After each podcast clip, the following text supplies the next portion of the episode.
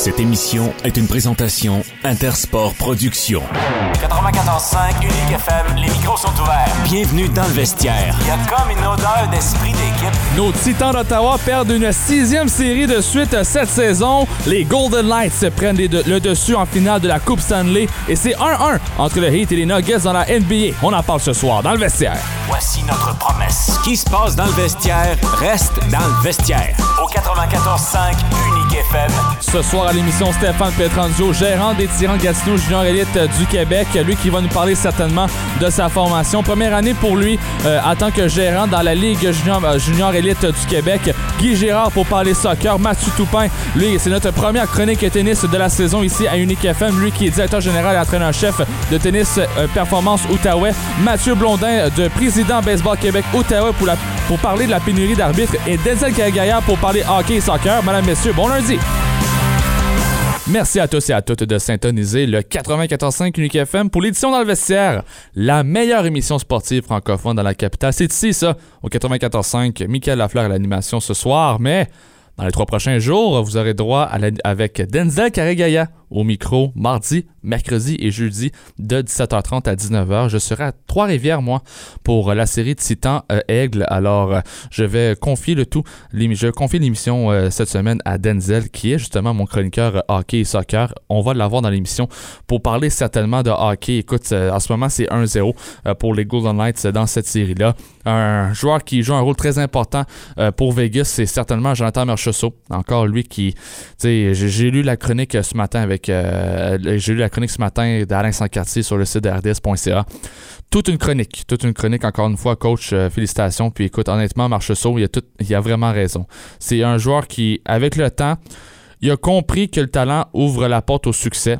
Puis, tu sais, ça prend du temps. Puis, écoute, il faut avoir une bonne persévérance. Puis, écoute, il a si bien dit que ça en fait une chronique. Alors, euh, bravo à Alain Sancartier pour cette écriture. Euh, notamment qu'on va parler de Cole Caulfield. Il est signé. Alors, ceux qui sont partisans du bleu, blanc, rouge, c'est unique FM, là, eh bien, c'est confirmé. Cole Caulfield est signé 7,85 millions par année pour 8 ans. Est-ce beaucoup? Est-ce pas assez? On en parle ce soir avec Denzel. Écoute, euh, on parle certainement de la Coupe Memorial aussi. Rempart de Québec. Dans quelques instants, on va avoir une entrevue avec Julie Grandmaison, elle qui est une résidente de Québec, billet de saison au centre de Vidéotron à chaque année. Et cette année-là, elle peut enfin, enfin vivre une coupe du pré- ben, la coupe président qui est maintenant le trophée Gilles Courteau, mais quand même la Coupe Memorial, c'est pas piqué des verres. Patrick Roy l'a remporté deux fois dans sa carrière et pour terminer dans la Ligue junior, Patrick Roy qui termine ainsi. Alors une très belle victoire de sa part, puis on parle soccer à la fin avec Denzel, l'Atlético CF Montréal ainsi que la finale du Coupe du Canada contre les White, euh, le, White Caps de Vancouver. On parle avec Mathieu Blondin, lui qui est le président Baseball Québec Outaouais, euh, lui qui se spécialise aussi en arbitrage ici dans la région, dans la région de l'Outaouais. Puis, il y a vraiment une grosse pénurie. Écoute, j'ai pas le choix de faire une entrevue aujourd'hui pour faire appel à l'aide euh, à Baseball Outaouais parce que on recherche, encore des arbitres. Puis moi qui ai joué 15 ans pour Baseball Outaouais, euh, c'est comme pas un besoin, mais peut-être un petit rappel pour dire si jamais vous faites rien cet été, ou, peut-être vous êtes à la retraite, vous cherchez une occupation à faire, vous connaissez bien le baseball, eh bien, arbitre, ça ouvre beaucoup de portes pour justement avoir le retour de cette passion-là euh, de baseball. Alors, Mathieu Blondin va parler de tout ça dans l'émission euh, ce soir. On parle avec euh, Mathieu Toupin.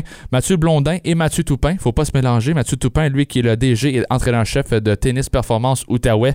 On va certainement faire un grand résumé. qu'est-ce qui s'est passé à Roland Garros pour nos Canadiens et Canadiennes. Félix euh, Denis Chapovalov, Bianca Andrescu, Leila Fernandez ainsi que Rebecca Marinaro. Ça n'a pas très bien été dans un terrain simple pour ceux-ci, mais on a toujours une survivante à tout ça. C'est Gabriela Jabrowski, elle qui est en double mixte à Roland Garros présentement. Alors ça va très bien de son côté, toujours en lice. Et on parle de, tout- on parle de tout ça avec euh, certainement Mathieu Toupin. Guy Girard pour parler soccer, Atlético CF Montréal, euh, soccer féminin Coupe du Monde U20. Écoute, euh, le Canada qui a eu leur billet pour euh, justement cette Coupe du Monde euh, des moins de 20 ans pour euh, chez les filles. Une belle victoire hier face au Costa Rica par la marque de 5-3 pour euh, les, féminins. Alors félicitations, vous avez eu votre billet. Puis c'est officiel, Lionel Messi qui est sur son départ avec le PSG. Alors honnêtement, là, ça fait fureur. Mbappé, c'est qu'il se retrouve tout seul maintenant avec un certain Neymar Junior. Est-ce que ça sera positif, négatif?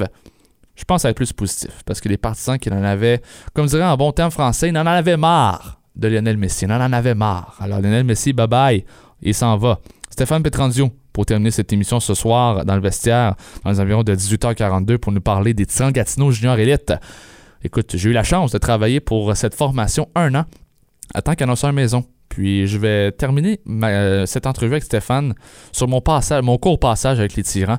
Écoute, Stéphane a été euh, l'homme de confiance euh, pour moi dans le domaine des médias, m'a donné la chance de faire mes premiers pas euh, dans le domaine des communications en tant qu'annonceur maison. Écoute, j'avais 16 ans, Euh, j'avais aucune expérience, je savais que je voulais aller là parce que je ne pouvais pas être policier puisque j'étais daltonien.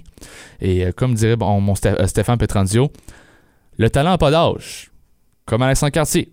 Euh, ils ont deux, bonnes mentalités. Puis écoute, Stéphane Petrandio, je le remercie encore pour, le, pour cette occasion qu'il m'a donnée pour justement avoir une porte vers l'intrépide de Gatineau par la suite avec cette expérience en tant qu'annonceur maison.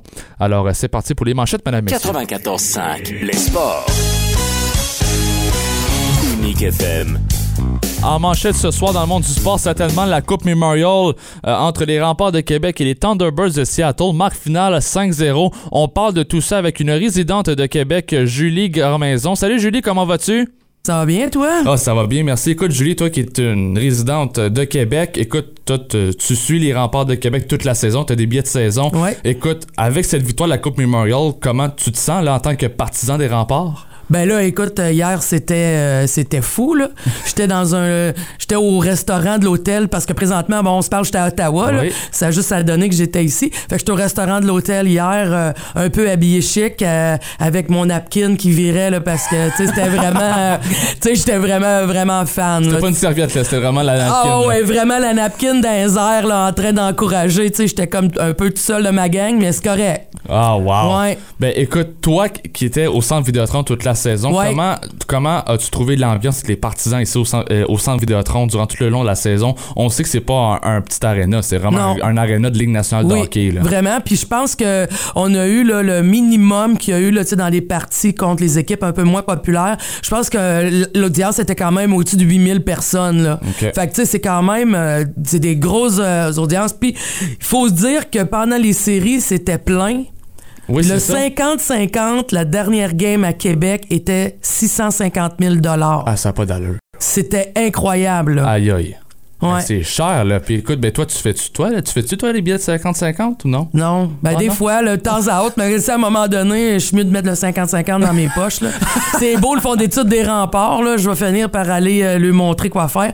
Mais non, non, mais c'est ça, fait que tu sais, euh, mais c'est super intéressant, tu sais, les kids sont vraiment gentils, tu sais, à la fin des games, euh, ils sortent, les gars, ils viennent te voir, tu peux signer des autographes, tu peux devenir ami avec eux autres, fait que tu sais, c'est facile de rencontrer des Zachary Bolduc, Nathan Gaucher, justement Michael Luchette, euh, tu sais, les gars sont super sympathiques, puis au roi Nico Savoie, tu sais, sont vraiment là, puis sont là pour les jeunes puis les fans, jeunes et moins jeunes, tu sais, les partisans, fait que ouais. Est-ce que t'as aimé Patrick Roy, comment qu'il était derrière le banc chez les remparts? Tu sais, euh, oui et non, dans un sens, parce que, tu sais, Patrick Roy, il faut quand même se dire que, tu sais, si un jeune essaie d'avoir un autographe, euh, il y en aura pas. C'est ça. Fait que, tu sais, c'est quand même difficile. Puis sa vision à lui, lui, il dit que c'est pas lui la vedette, c'est les jeunes qui sont là. Ouais. Fait que, tu sais, il veut essayer de décentraliser. Tu sais, il veut plus être le, il voulait pas être le centre d'attraction. Fait que, tu sais, ça fait que c'est un gars qui est un peu distant. Mais, je suis à la Coupe du Président, j'ai fait un aller-retour à Halifax pour aller euh, voir la game. Aïe aïe. Puis, euh, puis là, là, Mathieu, mon fils, a réussi à avoir un autographe de Patrick Roy sur sa manche au complet. Oh! Fait que, tu sais, là, là, là, c'est la totale. La totale. Tu sais, mais oui, j'ai- je suis parti euh, samedi après-midi pour descendre à Halifax pour aller. euh, j'ai fait euh, 10 heures de route aller, 10 heures revenir pour une game de hockey. Une très grosse partisan des remparts. Ouais, vraiment. Depuis quand? Ah, pas mal depuis toujours. Ok. Pas mal de. Ouais, ouais, ouais. Ça fait longtemps que je les suis. Tu sais, là, depuis que j'étais à Québec, euh, ben, avec la pandémie, tu sais, on n'avait pas vraiment accès. Mais euh, depuis qu'ils ont ouvert, réouvert le centre Vidéotron, tu sais, on a des billets de saison. Fait que, euh, fait que c'est ça. Fait que c'est le fun. Tu sais, ça fait une sortie de famille aussi. pas trop cher, mais tu sais, quand même, t'es capable de voir le calibre de la Ligue nationale. là. Tu sais, si- Ben oui. Les jeunes sont rendus là, là. Puis, écoute, en terminant, Julie, je veux t'entendre sur Patrick Roy encore une fois. Vas-y. Est-ce que Patrick Roy, tu le vois dans la Ligue nationale de hockey là, dans le futur? Euh, je pense que Simon Gagné est prêt à prendre sa relève. Ouais. Euh, il a pas encore annoncé ses couleurs, mais est-ce que je vois Patrick dans la Ligue nationale? Oui. Euh, je vois le signe des sénateurs ici. Moi, je suis vendu sénateur aussi. Fait que oui, ça me ferait plaisir qu'il s'en vienne à Ben Ottawa. ouais. Sais, euh, mais oui, je le vois Ligue nationale totalement. Puis euh, go rempart go pour la Coupe Mémoriale. C'est à soir. Je vais être dans le train. Mon fils puis mon chum s'en vont là-bas pour voir la parade de la Coupe Mémoriale euh, au Centre Vidéotron. Julie Grand-Maison, un grand merci pour le temps que tu nous accordes aujourd'hui à l'émission dans le vestiaire. Puis nous, on se reparle très prochainement. Là, écoute, n'importe quand tu dans le vestiaire là, pour parler des remparts. Merci beaucoup, Julie. Merci. Bye.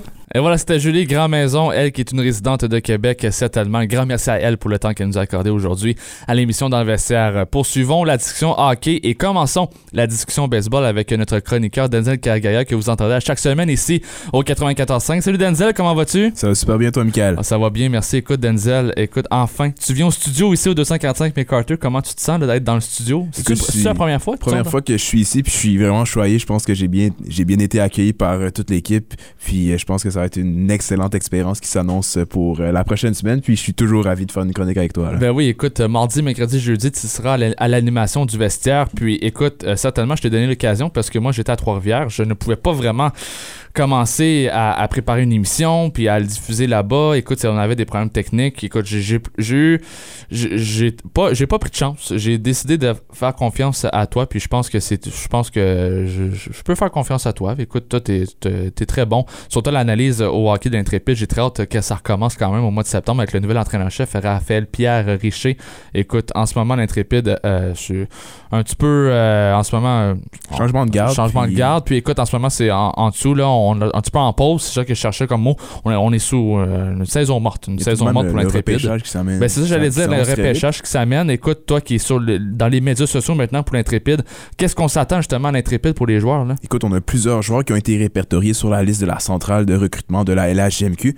Puis je m'attends à ce que plusieurs noms euh, de la région de l'Outaouais soient repêchés dans le circuit euh, maintenant Cecchini. Donc Oui. je vois des noms comme Benjamin Bertrand qui ont connu une excellente saison Ouais. à la défensive. C'est un joueur qui est en provenance des Selects du nom, mais il s'est taillé une place dans la défensive de l'Intrépide cette saison.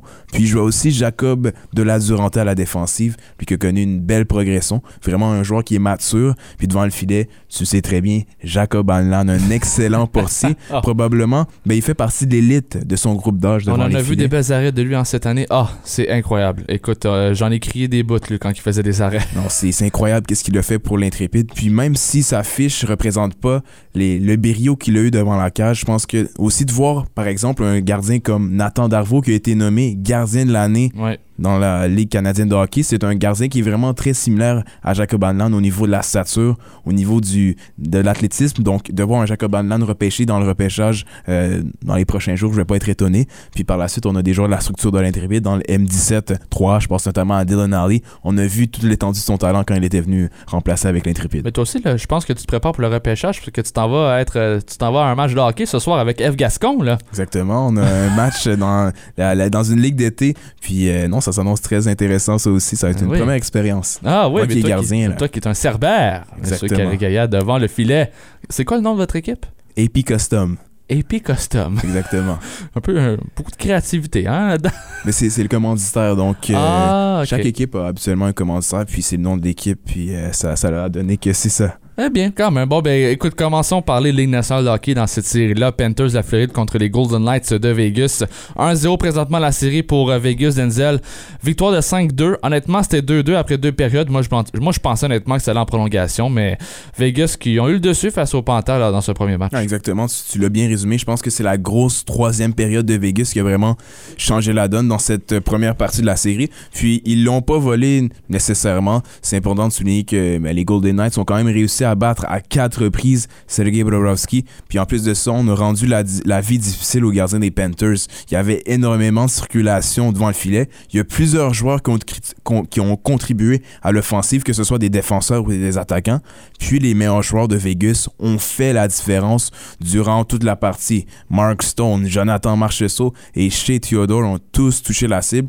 Puis euh, quand on regarde ce qu'ils ont fait de l'autre côté, les meilleurs joueurs des Panthers, ils ont été un peu plus restreints. Donc Donc, euh, faut tout de même pas partir en peur du côté des partisans de la Floride. Je pense qu'on s'est pas fait déclasser. Puis ça sera à eux de se regrouper puis de passer à autre chose rapidement. Il y a quand même le match numéro 2 qui s'annonce qui s'amène très vite, hein, c'est ce soir, Ben oui, ce euh, soir. sur, euh, à 20h. Donc, euh, j'ai hâte de voir la manière dont les joueurs comme Ketchuk ou bien Bennett qui ont semblé frustrés à la fin de la partie. On a vu énormément d'indiscipline à la fin de la partie du côté de la Floride. Donc, ça sera important de canaliser nos émotions. Puis, ça sera à Paul Maurice aussi de bien guider son effectif. J'ai lu la chronique d'Alain Sancartier ce, ma- ce- dans le- Sancartier ce matin sur le site rds.ca, puis il dit clairement que Marchessault a compris qu'avec le temps, le temps, le talent peut ouvrir des portes au succès, mais la persévérance conduit le joueur à destination. Honnêtement, là, quel joueur complet Marchessault quand même, c'est incroyable. Ça, résume très bien qu'est-ce que M. Sancartier a résumé dans sa chronique. Puis Marchesso, il fait partie de l'organisation depuis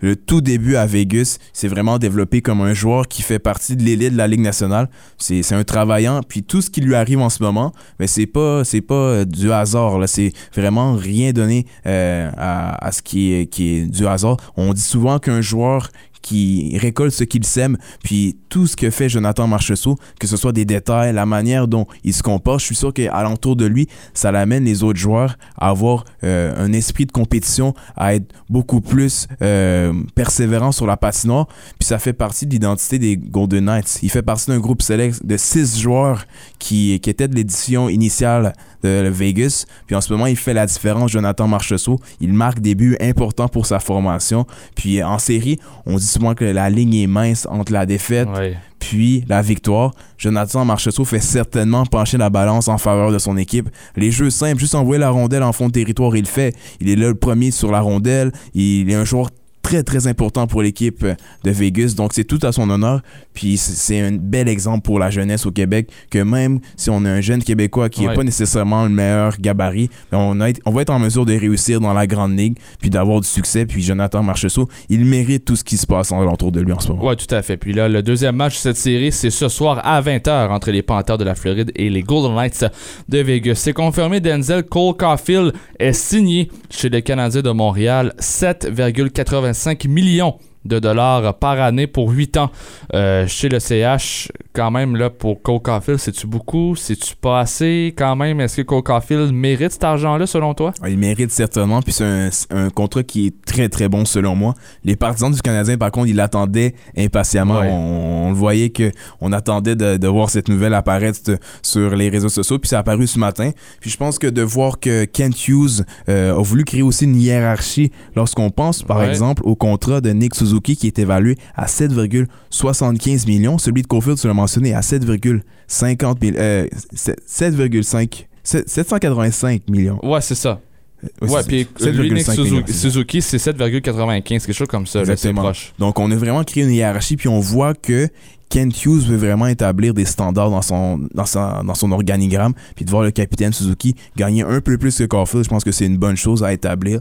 Les deux joueurs font partie de l'avenir de l'équipe, mais pour en revenir à Caulfield, je pense que c'est un, un joueur qui va être en mesure de marquer des buts à profusion. On voit maintenant la confiance qu'on a en lui, puis je pense que même à sa troisième année de contrat, il va, il va gagner un montant De 9 millions. de 9 millions. Donc, on voit que on fonde beaucoup d'espoir en Cole Caulfield. On voit que peut-être la fin de saison, le fait qu'il a manqué la fin de la, part- euh, la saison régulière Ouais. a certainement dû affecter euh, ben, le rendement de l'équipe, c'est sûr. Mais ça n'a pas affecté la manière dont on évaluait Cole Caulfield. Donc, c'est encore là, c'est une bonne chose. Je pense que le contrat qu'on lui a octroyé, euh, c'est c'est- c'est- c'est la, la, la bonne manière d'aborder les choses dans l'organisation. Donc, ça sera maintenant à, à Kent Hughes d'entourer ces deux joyaux qu'on a à Montréal pour pouvoir ensuite pousser puis en, continuer dans ce processus de reconstruction. C'est le grand retour de M. Mike Babcock euh, derrière le banc dans la Ligue nationale de hockey. Direction Columbus pour celui-ci quand même, le Denzel. Là, c'est Mike Babcock, on sait quand même un petit peu une décision controversée dans des décisions controversées dans les dernières années dans la LNH, mais quand même lui qui revient euh, à la barre d'une équipe et cette fois-ci c'est les Blue Jackets qui auront droit à M. Babcock. Écoute, je pensais que du côté de Columbus, on allait potentiellement laisser la chance à un entraîneur comme Pascal Vincent qui était dans, Ouais, hein? dans l'organisation, mais on a décidé d'y aller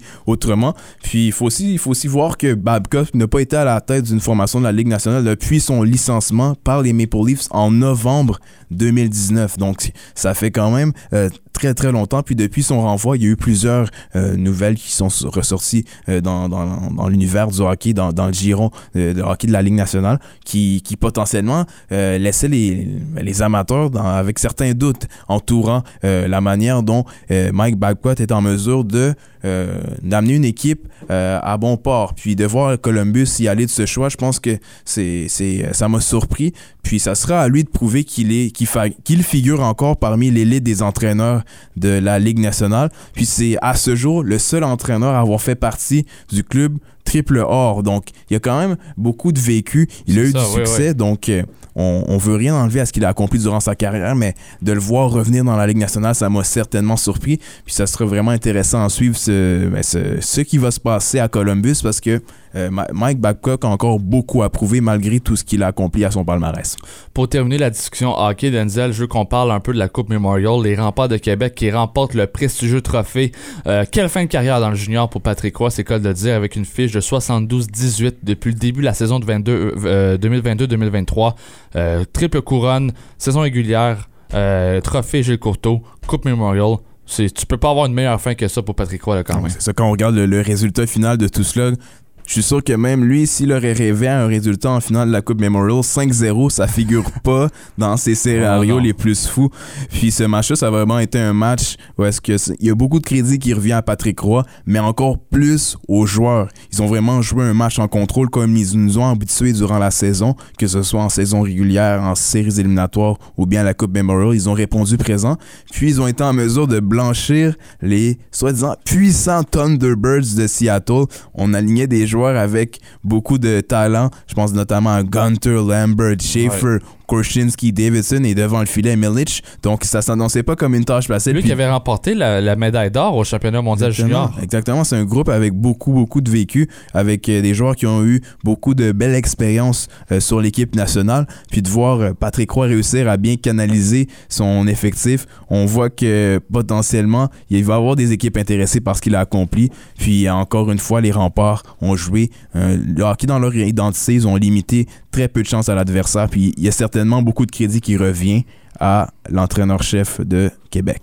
Euh, parlons maintenant de soccer dans cette chronique soccer Denzel. C'est un 2 en 1 aujourd'hui puisque toi tu seras à l'animation de l'émission dans euh, mardi, mercredi et jeudi. Euh, commençons avec l'Atlético d'Ot- d'Ottawa. Victoire de 2-0 contre Halifax. Encore lui, Oli Bassett qui joue un rôle très important là, chez l'équipe ottavienne cette année. On a vu son but là, quand même extraordinaire, le Oli Bassett sur un retour de lancer. Honnêtement, Ollie Bassett est un des meilleurs joueurs de la Canadian Premier League. Puis encore cette fois-ci, bien, il est l'auteur du but gagnant dans cette victoire de son équipe. Puis il joue un rôle important, tu l'as mentionné. Puis il y avait encore un enjeu encore plus important, puis il a répondu présent ce match-là. Il s'avérait quand même comme une voie pour remonter dans le classement. On a pris cette chance du côté d'Ottawa, victoire de 2-0 à domicile. Puis c'est la première victoire à domicile en Ligue depuis le mois d'août 2022. Donc, euh, Quand hein? quand on regarde euh, cette situation, je pense qu'on on avait besoin d'un électrochoc. On n'a pas joué un vilain match du côté d'Halifax non plus. On a vu ce match-là ensemble. Il y a eu des excellentes occasions de marquer du côté des visiteurs. Un manque d'opportunisme total. Puis écoute, on, comme on dirait en bon terme hockey, on, on tire sur le chest du goaler. Non, c'est on tire même pas. euh, Écoute, le, le, le filet là, au soccer euh, est quand même assez large. Là, on s'entend, puis là, tu tires sur le goaler. écoute, le joueur il s'en voulait tellement qu'il a mis son chandail sur sa tête. Exactement, c'était une chance en or. Je pense qu'on n'aurait pas pu demander une occasion beaucoup plus rapprochée au filet, mais il faut quand même donner du crédit à Sean Melvin, qui a quand même été critiqué dans les, dans les derniers jours. Je pense Ouais. que depuis la blessure de Ingham, on se demandait qui allait être en mesure d'amener cette équipe à bon port devant le filet. Puis cette fois-ci, Melvin a répondu prévent. Il a fait d'excellents arrêts. Puis euh, je pense que c'est de bon augure du côté d'Ottawa. J'espère qu'on va être en mesure de relancer notre saison parce qu'on en avait besoin dans les euh, derniers jours. Euh, dans le classement général, Denzel, en ce moment, nous sommes maintenant sixième position sur huit équipes. Halifax qui est maintenant en dernière position. Atlético avec une fiche de 2-2-4 en ce moment avec 8 points. C'est pas encore là. il nous manque 8 points pour la première position, mais je pense qu'on vraiment on vise quand même le top 4 pour l'Atlético jusqu'à maintenant. parce que là, la quatrième position, c'est Cavalerie avec 9. Ouais, c'est ça. quand on regarde quand même ce- ce- cette victoire, c'est quand même une belle opération. On- quand on s'est parlé la semaine passée, Ottawa figurait au dernier rang de la ligue. Donc, on vient de faire un long même- moment. là. Exactement. Donc, on vient quand même de faire un, un- un très bon bond avec seulement une victoire. Donc, on dit du côté d'Ottawa que si on est en mesure de gagner en rythme avec cette victoire, eh bien, on pourra remonter au classement certainement.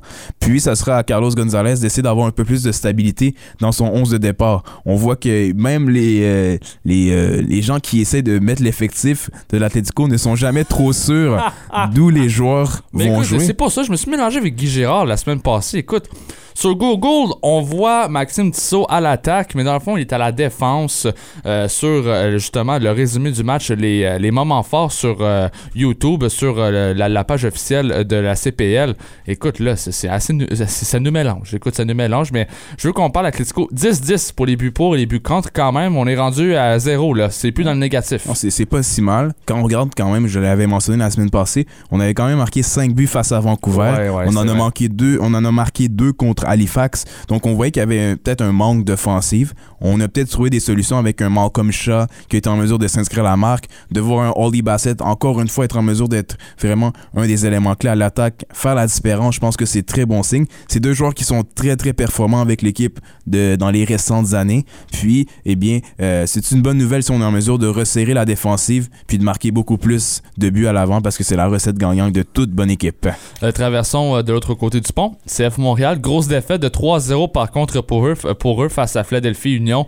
Euh, écoute, le Denzel, j'ai pas besoin de poser la question. Que s'est-il passé pour se rendre à 3-0 dans un match de soccer? On sait que 3-0 dans un match dans ce sport-là, c'est une grosse défaite. C'est comme au hockey 10-0. là. Écoute, c'est sûr qu'on peut se demander qu'est-ce qui s'est passé, mais il y a quand même un scénario qui est très très explicable quand on regarde le 11 de départ qu'avait décidé d'employer Hernan Lozada. On a décidé de faire tourner l'effectif en prévision du match très très crucial qui s'en Ah, vient dans les prochains jours. Donc on a reposé plusieurs cadres de l'équipe du côté de Losada, puis on a donné des départs à des joueurs qui habituellement figuraient pas dans, le, dans, dans les derniers temps dans le 11 de départ. Donc on a donné l'occasion à des joueurs comme Ahmed Hamdi, Robert Ouais. Torkelson ou bien James Pantemis qui revient de blessure. Il avait même joué euh, quelques matchs, un match, euh, pardonnez-moi, dans la Ligue 1 Québec pour se remettre en jambe, puis on a décidé de l'aligner cette fois-ci dans les buts en remplacement de Jonathan Chirois pour lui permettre de se reposer parce qu'il a joué énormément de, minutes en MLS. Donc, euh, je vais pas dire que c'était écrit dans le ciel, mais au début, ça s'annonçait très, très difficile comme partie face à l'Union. L'Union qui figure parmi les lits de la MLS depuis plusieurs années. Ils sont euh, amenés euh, à aller chercher plusieurs bons résultats dans les dernières années. Jim Curtin fait un excellent travail avec l'académie, les joueurs qui sont en mesure de produire. Donc, euh, dans ce match, ben, ça, ce fut le cas. On a été en mesure de prendre la mesure de Montréal qui a semblé quand même avoir quelques bonnes occasions. Je pense que notamment à l'occasion de Lassi Lapalainen. Si Mhm. Lapalainen met le ballon dans le fond des filets, eh bien, on se retrouve avec un match tout différent, mais je pense qu'on a été très, très opportuniste du côté de Philadelphie. Puis, on en ressort gagnant. Ouais, puis en terminant, Denzel, je veux qu'on parle de cette finale du coupe, la- de la Coupe du Canada, CF Montréal contre le Whitecaps de Vancouver, mercredi prochain. T'en parlais un peu, c'est peut-être pour ça qu'on a perdu 3-0. Un, euh, un alignement partant qui n'était pas comme à l'habitude. Mais selon toi, Denzel, est-ce que tu penses que le CF Montréal, est-ce qu'ils ont des chances de gagner cette fois-ci dans cette finale? Ah, ils ont certainement des chances de gagner face à Vancouver, notamment euh, quand on regarde les résultats qu'ils ont été en mesure d'aller chercher lors des dernières finales. Euh, on, on regarde Montréal a gagné en 2021, Vancouver a gagné en 2022, Oh, mais on a beaucoup de vécu euh, entre ces deux équipes. On a été en mesure d'aller gagner des matchs importants à Vancouver dans les dernières années. Je pense notamment à des beaux moments qu'on a vécu du côté du CF Montréal au BC Place. Je pense notamment au premier but en carrière de Samuel Piette en MLS. Ah. Donc, son premier but professionnel, ça s'est joué sur la pelouse à Vancouver. Donc, j'espère que ça sera un scénario encore euh, une fois qui sera en mesure de réjouir les partisans montréalais. Mais je pense qu'on peut arriver en confiance du côté de Montréal. Mais je pense que j'ai un certain doute. Est-ce qu'on a le meilleur 11 qu'on aurait espéré au début de la saison? Je pense pas. Avec l'absence notamment de Romel Kyoto, c'est vraiment l'homme providentiel, le buteur prolifique de cette formation. Il sera absent. Donc, est-ce que des joueurs sont en mesure de prendre la relève? Ce sera à des joueurs comme Chinozo Fort, euh, Sunusi Ibrahim de prendre la, la relève au niveau de l'offensive. Mais je pense que défensivement, on était en mesure d'avoir la stabilité. On a un gardien qui est en très grande forme. Jonathan Sirois fait partie de l'élite maintenant, même s'il est tout jeune. Il a encore 21 ans.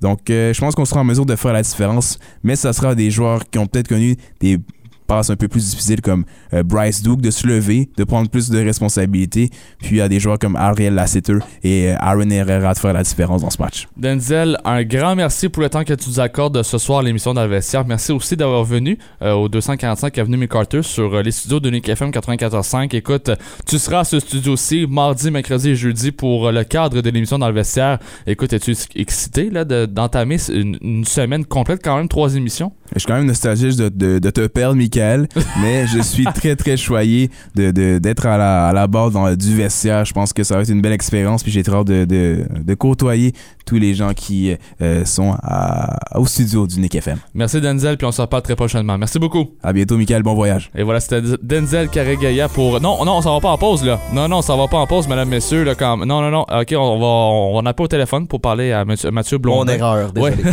Alors, on va appeler au téléphone Mathieu Blondin pour euh, lui qui est président de Baseball Québec-Outaouais. Écoute, une grosse.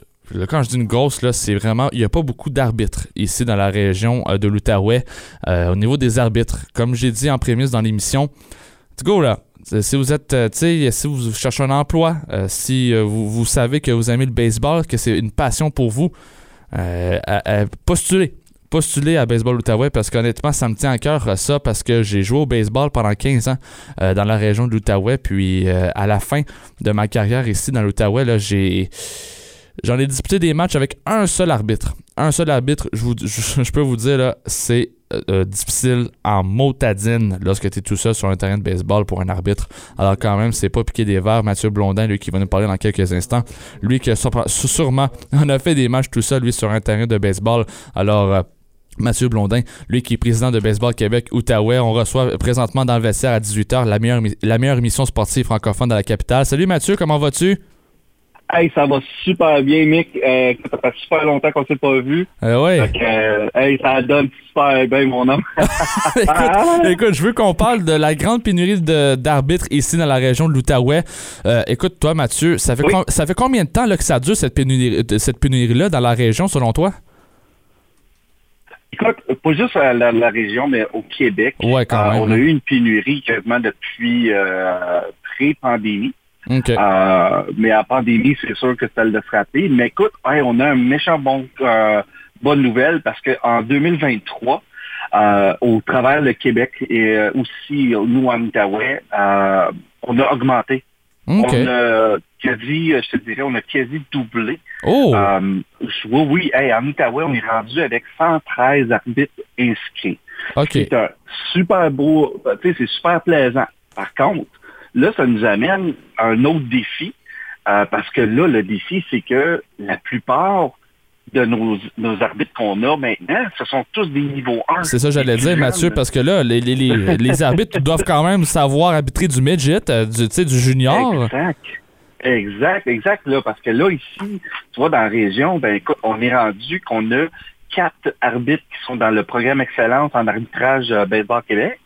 Donc, euh, ce sont des, des gens qui, eux, euh, font euh, le, le, le Midget 3A, le Junior Elite, le Senior Elite. Et donc, ces gens-là sont, sont appelés à aller à l'extérieur. Nous avons, on supplémente avec cinq personnes qui sont du programme de développement des arbitres, qui est un nouveau programme qui a commencé en 2019, euh, qui est un peu entre les arbitres régionaux niveau 1, 2, 3 et euh, nous, le programme Excellence. Donc, c'est des gens qui viennent en support pour faire le 3A. euh, et puis, mais qui sont axés beaucoup sur le- le- le- l'arbitrage du 2A. Euh, mais on s'entend que la plupart des jeunes là-dedans, c'est des joueurs. Fait que euh, c'est un peu plus euh, difficile aussi d'avoir des disponibilités. Puis, comme tu l'as mentionné très bien, là, nos jeunes, nos jeunes arbitres niveau 1, les mettre dans le feu, dans le bain là, pour faire du 18U ou du 15U. C'est Des ça. fois, c'est pas, pas évident. Là. Puis justement, avec le, pro- le problème avec ça, Mathieu, Mathieu, c'est que ça peut entraîner des reports ou même des annulations de matchs quand même. là. Pour les, pour les enfants, c'est dommage. Ouais, des fois, ça l'arrive. Euh, mais je te dirais que je vais toucher du bois, là. Euh, à date, là, ça va, ça va bien. On n'a pas de report, euh, aucune annulation. Euh, c'est sûr qu'on voit la- l'activité sur notre, le groupe euh, Messenger de, tous les représentants de l'association euh, qui s'entraident puis qui, qui posent des questions, qui envoient des courriels. Euh, et puis, c'est aussi nouveau là, pour nos nouveaux, là, les arbitres, euh, de mettre leur disponibilité, apprendre le système. Fait on travaille très, très fort à leur montrer. Fait que je crois que ça va, ça va quand même se régler quand même rapidement. Là, la, la saison fait que commencer. Euh, mais euh, oui, on, on le voit qu'il y a des défis quand même. Là. Toi, toi qui es un arbitre, Mathieu, comment tu gères ça, toi, la colère des partisans dans les estrades? Parce qu'on sait que c'est très difficile d'être arbitre sur un terrain de baseball. Parce que j'ai eu la chance de te voir souvent sur des terrains pendant mes 15 Oui. ans de baseball. On va pas se cacher, on s'est Mhm. vu souvent. Puis, je, dirais que toi, t'es quand même calme là, sur le terrain. Là. Ben oui, des fois c'est frustrant. hein. On, Ouais. entend là, des, des, des choses là, qui sont qui ont pas d'allure. Tu te souviens justement d'une situation qu'on a eue à Buckingham sur, euh, sur le tournoi. Euh, puis c'était même pas un parent, c'était un entraîneur à l'époque. Euh, et puis euh, c'est c'est sûr qu'il faut garder son froid, il faut vraiment aller voir. Puis je vais donner un exemple. Moi, l'année passée, sur un 15 A, on- ce qu'on appelle un Bantam A, Ouais. en finale, euh, nous avons, euh, j'arbitrais, bon, j'ai manqué un ou deux, deux appels, euh, deux lancers. On entend le parent fa- à, à voix haute, hey les gars, oubliez ça, sa zone de prise est partout. Voyons, le monsieur est à côté, là. Il est à 20 pieds, là. À deux pieds, là. Euh, euh, pour moi, c'était c'était comme, OK, c'est c'est- c'est beau, là. C'est juste du, de la- du chirping, là. Mais après ça, c'est- là, c'est par la suite, c'est que j'ai pas entendu un parent lui, lui parler, mais j'entends de même monsieur dire, ben, il est mieux de s'habituer parce que je vais être là pendant toutes les deux matchs. C'est On ça. avait un double. Ah, Hey, wow, minute, minute. Non, non, non, ça se passera pas comme ça. Fait que pour moi, en tant qu'adulte, euh, avec l'expérience que j'ai, ben ça a été simple. là. Ça a été, on, on met le, on a tué le jeu. J'ai enlevé mon casque, j'ai regardé, j'ai juste demandé c'était qui. Quand le monsieur m'a regardé avec, euh, puis malheureusement avec, euh, on va en parler tantôt, avec un de petit breuvage alcoolisé, ah. euh, pour me dire, ouais, c'est moi, qu'est-ce que tu vas faire? Puis j'ai juste regardé en disant, ben monsieur, c'est dommage, mais tant aussi longtemps que vous agissez comme ça, puis que vous allez rester ici, moi, le match, il repart pas. Ah ouais, t'as bien c'est- fait, Mathieu, mais tu t'as bien fait, Matt. Sérieux, Ouais. là? Tu sais, c'est... Ouais, puis le pire, c'est que ça s'est auto-géré par les parents, parce qu'il y a un père, un autre parent qui s'est retourné, puis a regardé le monsieur en pleine face, puis lui a dit les quatre vérités d'en face. Ben oui. Écoute, c'est Ah, inacceptable. puis- Non, non, non, c'est sûr, sûr, sûr, sûr, sûr. Puis en plus, euh, puis un peu un segue, un peu sur, euh, sur qu'est-ce que euh, un des points que tu, me, tu voulais apporter ce soir. Ben, la région de l'Outaouais s'est dotée vraiment d'une nouvelle vision pour le baseball. Euh, puis dans cette nouvelle vision-là, je vais juste aller vite fait, c'est que nous sommes engagés à offrir une expérience unique et diversifiante aux jeunes dans l'atteinte de leur plein potentiel. Cette expérience marquée par le partage de saines habitudes de vie se déroule dans un environnement respectueux et inclusif qui s'étend aussi à tous les membres de la communauté. Nous aspirons au plus haut standard pour le baseball en Outaouais, tant sur le terrain qu'à l'extérieur de celui-ci. Mhm. Ben oui. Qui veut dire que le...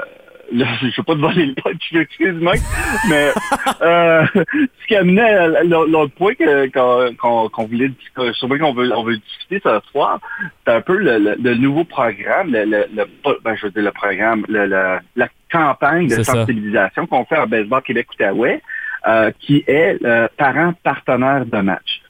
Souvent, on sait, au baseball, on a deux équipes. On a la troisième équipe, souvent qu'on appelle les arbitres et, les- et la marqueuse ou marqueur, Oui. donc les officiels. Mais cette année, on veut, on veut dire aux parents, les parents, soyez des partenaires du match avec nous. Et avec nous aussi dans cette vision-là, là, de, de développer des saines habitudes de vie.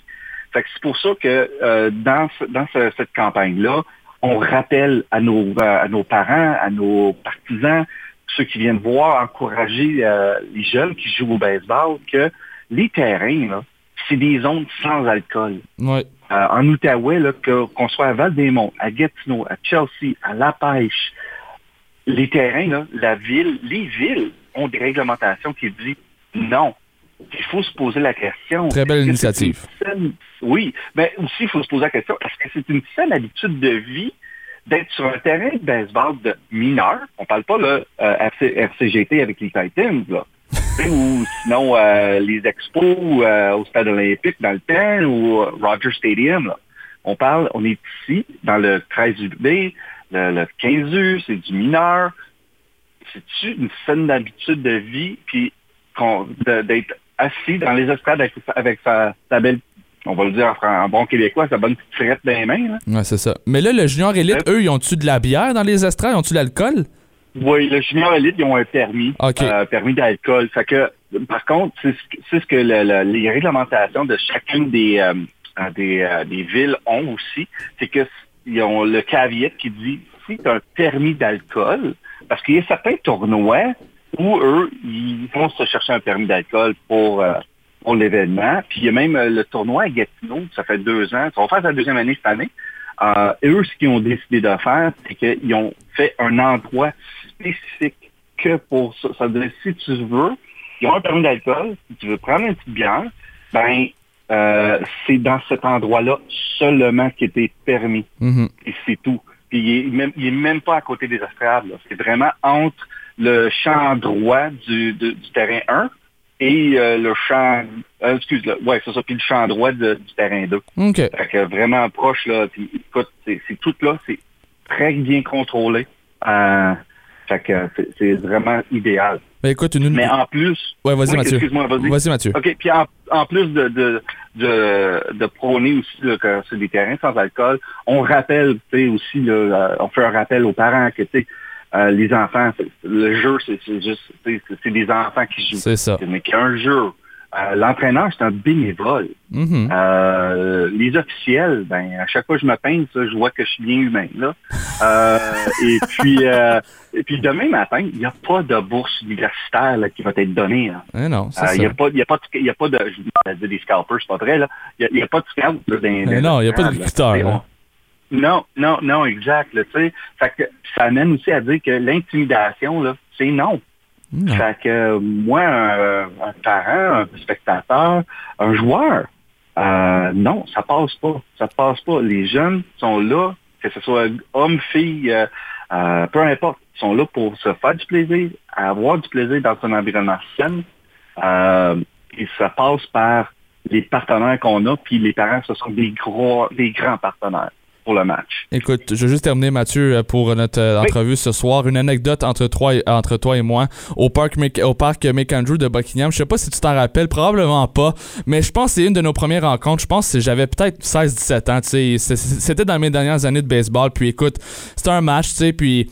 euh, c'était, je pense en milieu de match, euh, j'étais au bâton, puis toi, tu étais, avec la COVID, tu étais arbitre derrière le monticule. Ça, Oui. quand même très compliqué. Ouais. Là, le lanceur de deux rives qui jouait pour Masson Angers euh, lance une curveball, mais qui m'arrive environ vers le menton ou vers, tu sais, sur mon torse, Uh-huh. On s'entend que là, c'est une balle, mais tu me connais une prise. Donc là, j'étais en beau maudit. J'étais en beau maudit. Tu sais, moi, en étant avec un, en, en étant un compétiteur, moi, j'étais en maudit envers toi, mais j'ai bien aimé ton initiative de, après la rencontre, venir me parler seul à seul puis de, de, de t'excuser. Écoute, est-ce que tu as fait Oui. ça avec plusieurs autres personnes ou vraiment, tu sais, euh, honnêtement, là? Je pense, je pense que c'est là où que ça l'amène à dire que les officiels, là, on est humain. C'est vrai. Euh, on est, on a le droit à l'erreur. On, puis on- les gens reconnaissent. Puis ça arrive. Des fois, là, je vais faire une erreur, euh, même sur le junior élite. Euh, tu sais, je vais faire, j'ai fait une erreur à un moment donné. Deux, deux- j'ai donné deux prises euh, directement à Simon Guérette cette année. OK. Euh, et puis, euh, bon, Simon, euh, comme toi, tu n'étais pas content. Puis il, est sorti, mais tu sais, comme je savais, puis quand Simon est revenu, j'ai fait comme, hey man, excuse-moi. Ah ouais. J'ai vraiment manqué ça, là, tu sais. Puis c'est- ça, dépend toujours. Et puis en arrière du monticule, c'était-tu compliqué? Ben oui, ben écoute, moi, je voulais pas être dans ta peau, Dieu. honnêtement. Je voulais pas être dans ta peau durant la COVID, Oh. là, en 2021, là. Je, je pense que en- dans cette année-là, ces années-là, 20, 20, 2021, là, le pire était que, euh, le- le- la- puis en plus, la situation la pire que je pouvais avoir, c'est de recevoir une balle directement sur nous. Euh, puis le pire, là, c'est que c'est arrivé Ah. dans un double à Québec. Mon partenaire l'a eu dans l'entrecuisse. Aïe, aïe, aïe. Euh, et le match suivant, c'est moi qui l'ai eu Non. sur le, le tibia. Aïe, aïe. Euh, je dirais pas ce que j'ai dit, Euh, mais donc le, le jeu a été mort assez rapidement. Là. Oh, wow. puis, euh, mais je veux dire, Mike, écoute, euh, pour tes auditeurs, il faut, faut vraiment j'ai- ça a toujours été un plaisir d'être arbitré. J'ai toujours aimé là, les équipes que tu as fait part, toi, tes coéquipiers, coéquipières que tu avais. Écoute, j'ai vu Sylvain encore, euh, un de tes anciens euh, adjoints cette, cette semaine. Toujours un charme de le voir. Euh, puis c'est toujours un charme de te voir puis de, de te jaser, mon mec. J'ai toujours aimé puis j'ai toujours adoré ça. Wow, merci beaucoup, Mathieu. Écoute, euh, tu, euh, tu, tu reviens n'importe quand. Écoute, euh, si je te texte, écoute, tu peux revenir n'importe quand. Oui. Écoute, Mathieu, un grand plaisir de, de t'avoir dans l'émission ce soir. Puis nous, on se reparle très prochainement en message privé. là. Merci beaucoup, Mathieu. Ouais, c'est parfait. Merci, Mike. Et voilà Mathieu Blondin, président de Baseball Québec Outaouais, pour nous parler d'une pénurie d'arbitres. Mais selon lui, ça va bien, on a les chiffres.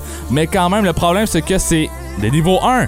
C'est ça l'affaire, c'est trop des jeunes. Alors, on ne peut pas arbitrer, par exemple, du U15 ou du U18 parce qu'ils ne sont pas assez vieux. Alors, quand même, c'est une situation à régler ici dans la région de l'Outaouais. Puis Mathieu Blondin est là pour ça. Alors, à venir à l'émission, Stéphane Petrandio pour nous parler des tyrans Gatineau Junior Elite, Guy Gérard pour parler soccer. Mais tout de suite après la pause, c'est Mathieu Toupin pour parler tennis.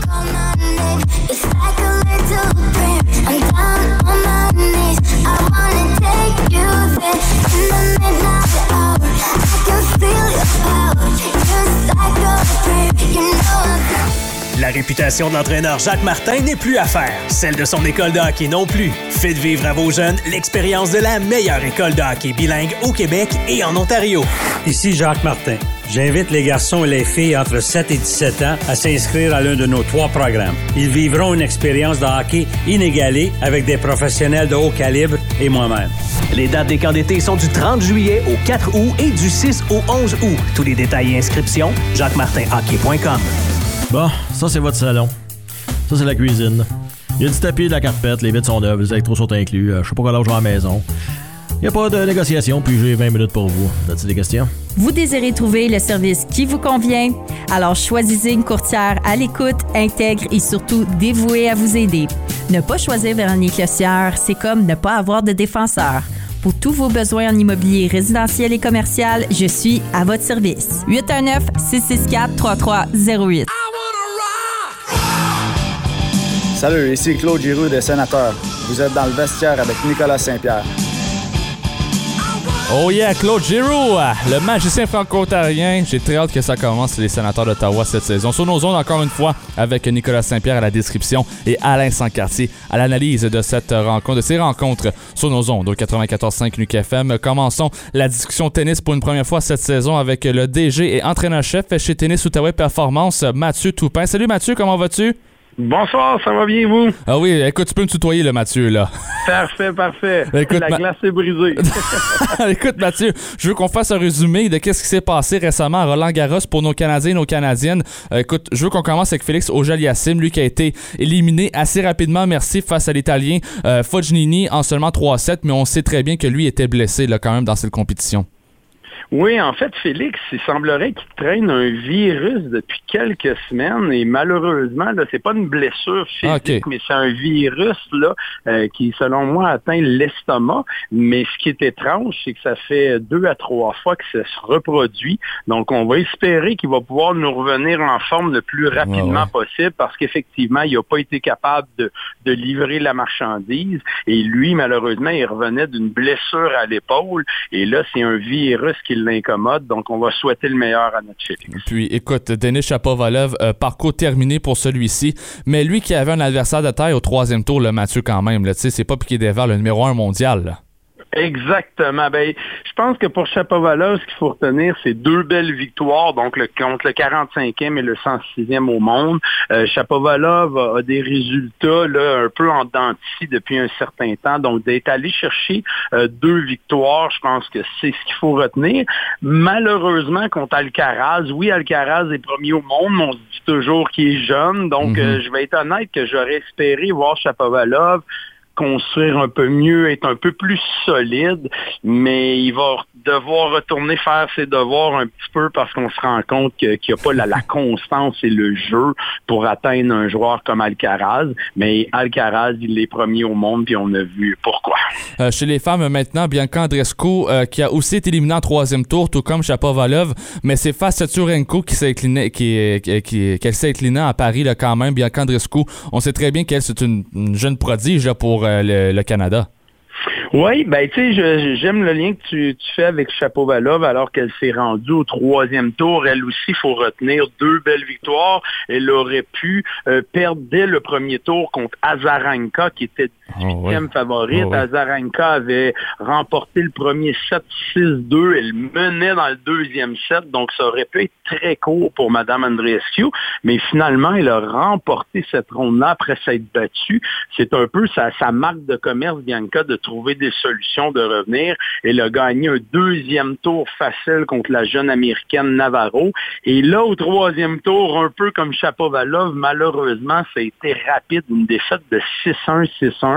J'espère qu'elle va un peu euh, l'oublier et plutôt penser à ses deux premières Ouais, rondes. Mais actuellement, Bianca, elle aussi, avec les blessures, avec l'arrêt pour euh, prendre soin de sa santé mentale, euh, je dirais qu'on voit beaucoup de bons et de moins bons matchs. Donc, elle aussi, elle court un peu après la, la constance, la régularité, puis on va lui souhaiter du bon. D'ailleurs, on va en parler un petit peu plus tard, mais elle est encore dans le tournoi en double mix, et ça, je trouve ça excessivement bon pour Ouais. elle, pour sa confiance et euh, la bonne humeur. Ben écoute, ben, écoute, là, on va en parler plus tard pour Gabri- euh, Gabriela Drabowski. Mais écoute, Laila Fernandez a terminé son parcours au deuxième tour, elle qui faisait face à Clara euh, Towson en 3-7 quand même. Un match plutôt serré entre, entre ces deux femmes, là, quand même, là, Mathieu.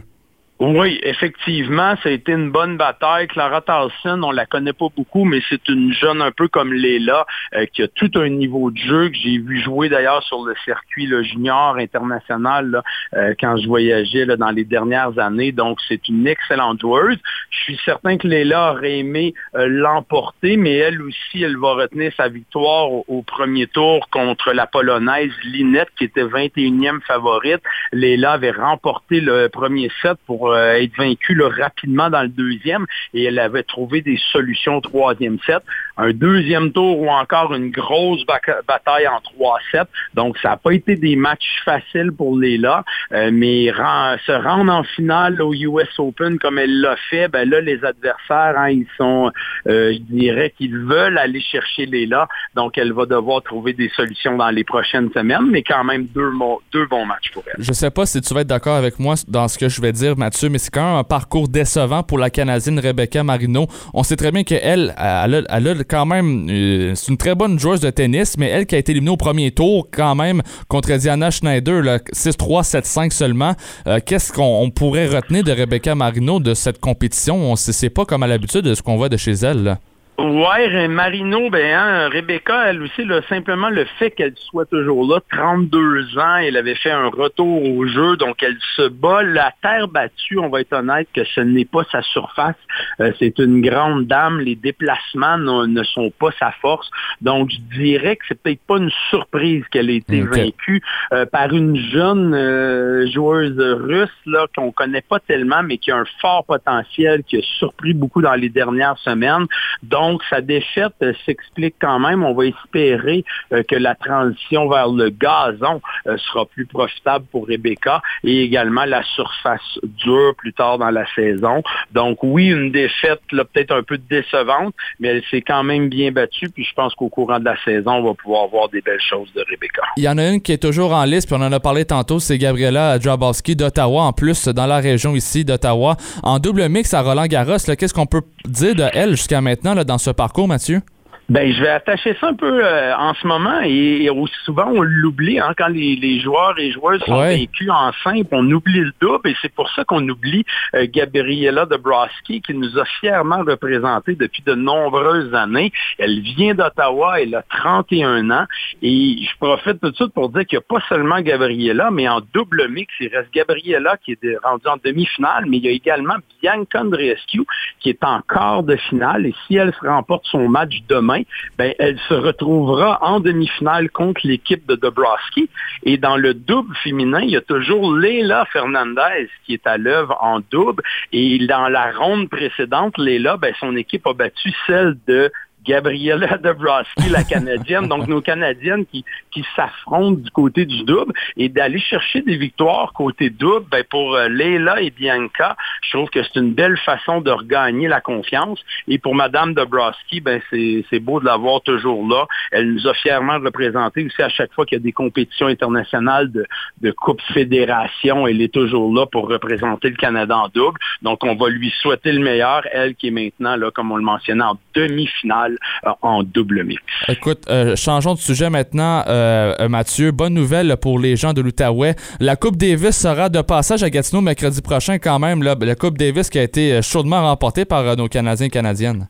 Oui, on n'est pas peu fiable. C'est pas mercredi prochain. En fait, c'est mercredi Ah. dans deux jours. Donc, euh, c'est cette semaine déjà. Ben, c'est ça, qu'on ben, va ben, recevoir Bon, ben. la visite de Eugène Lapierre de Tennis Canada avec le prestigieux trophée. Euh, trophée qui a son garde de sécurité. Trophée qui, en tout cas, on a plusieurs euh, éléments à respecter du protocole et on n'a pas moins de 150 convives qui ont déjà euh, confirmé leur présence ce mercredi à la Sportec du côté de Gatineau ici. Donc oui, tu le mentionnais, les Canadiens qui ont remporté la Coupe Davis à la fin de l'année 2022.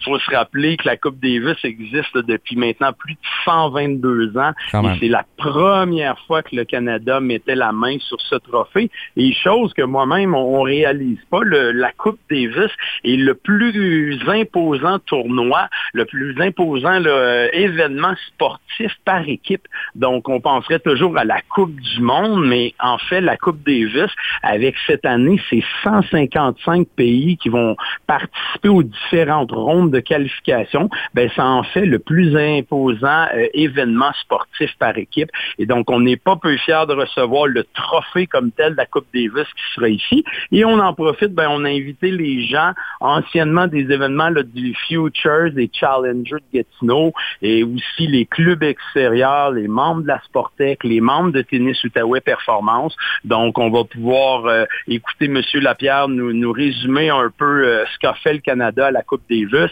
Les gens vont pouvoir prendre des photos avec le prestigieux trophée. On a une belle collaboration avec euh, les IGA Famille Charles et la brasserie des collines afin d'offrir le goûter et breuvage aux gens. Donc, on va avoir un très beau euh, 5 à 7. C'est quoi l'impact que ça a donné avec les compétitions Challenger et futures pour les Canadiens et Canadiennes au tennis, là, Mathieu? Ben, moi, je vais résumer ça facilement en disant que les six membres de l'équipe euh, de la Coupe Davis qui a remporté le tournoi donc à fin 2022 sont tous passés par Gatineau. Donc, Félix Auger-Aliassime, Denis Chapovalov, Gabriel Diallo, euh, donc les deux Québécois, le Gabriel Diallo et Alexis euh, Galarno, Vachek Pospisil et également le capitaine Frank Dincevich sont venus à l'un de nos événements qu'on a tenus là, dans la dernière décennie ici avec le Futures et le Challenger.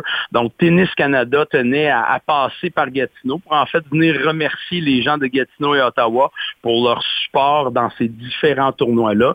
Et c'est un peu ces tournois-là qui ont lancé ici, euh, entre autres, Denis Chapovalov a remporté le Futures et le Challenger en 2017. Et c'est à ce moment-là que Denis avait connu un peu son ascension. Il s'était retrouvé au US Open quelques mois plus tard. Donc, on n'est pas peu fiers d'avoir participé au développement de ces athlètes-là dans la dernière décennie. En terminant, Mathieu, j'aimerais t'entendre, j'aimerais t'entendre sur le dossier de Raphaël Nadal, lui qui a été opéré vendredi dernier à une hanche. Est-ce la fin pour lui, selon toi, de cette histoire-là de Raphaël Nadal dans le monde du tennis? Ouais, c'est malheureux, hein, arthroscopie à la hanche gauche, comme tu le mentionnais, mais ce qui est le plus malheureux, c'est que c'est cinq mois d'arrêt. Ouais. Donc là, ces cinq mois-là qui s'ajoutent à déjà ces, ces semaines qui avaient été arrêtées. Donc, je vais dire que c'est inquiétant. En même temps, il est tellement déterminé, Raphaël Nadal. Je me demande s'il ne voudra pas faire un, dernier tour de piste. Donc, si tu me demandais ma position aujourd'hui, je me dis qu'il va trouver l'énergie pour faire un, dernier tour de piste, mais je dirais que les choses commencent à se compliquer drôlement physiquement. Donc, euh, ça s'en vient euh, difficile pour lui, euh, malheureusement. Et entre autres, j'entendais Mme Amélie Moresmo, qui est la directrice du, de Roland Garros qui disait que d'avoir euh, un tournoi de Roland Garros sans Nadal et Federer, elle Ouais. trouvait ça très spécial. On est tellement habitué de les voir. Oui, on a toujours notre Djokovic qu'on espère qu'il va rencontrer Alcaraz pour nous Ah donner ouais. peut-être un match là, légendaire, mais effectivement de voir Federer à la retraite et Nadal qui, euh, je vais vous dire que ça ça sera pas facile pour lui un retour, mais encore une fois, il est tellement déterminé qu'il pourrait nous, nous surprendre. Mathieu Toupin, un grand merci pour le temps que tu nous accordes ce soir à l'émission dans le vestiaire. Puis nous, on se reparle lundi prochain pour une prochaine chronique tennis jusque, jusque dans deux semaines. Il te reste deux chroniques pour la fin de la saison ici à Unique FM. Alors, un grand merci pour ce soir, Mathieu, puis on se reparle la semaine prochaine. Parfait, puis du bon tennis toute la semaine encore avec Roland Garros et Oh yeah. euh, nos Canadiennes en double, entre autres. Donc, on se reparle lundi prochain avec les, les champions et championnes de Roland Garros. Parfait. Merci beaucoup, Mathieu. Merci à vous. Et voilà, Mathieu Toupin, écoute, qui me vous voit encore. euh, il est poli, il est poli, Monsieur Toupin. Lui qui est DG, entraîneur-chef chez Tennis Outaouais Performance. Je sais pas s'il sait, mais derrière le micro, c'est un petit gars de 19 ans. Alors, c'est rare que je me, je me fais vous voyer quand même euh, sur euh, nos ondes et même à l'extérieur parce que, écoute, j'ai l'air jeune, mais malgré que j'ai une barbe, là, mais tu sais, quand même, écoute, ah, les petits jeunes, les petits jeunes. Mais écoute, on prend l'opportunité. J'anime l'émission dans vestiaire jusqu'au 22 juin prochain. Un énorme plaisir pour vous d'être d'être accompagné avec vous pour cette émission dans le vestiaire à Unique FM 94.5. Nos prochains invités sont Stéphane Prétrandio, lui qui est gérant des Tyrans Gatineau Junior Elite. Mais tout de suite après la pause, c'est Guy Gérard pour parler soccer dans le vestiaire à Unique FM.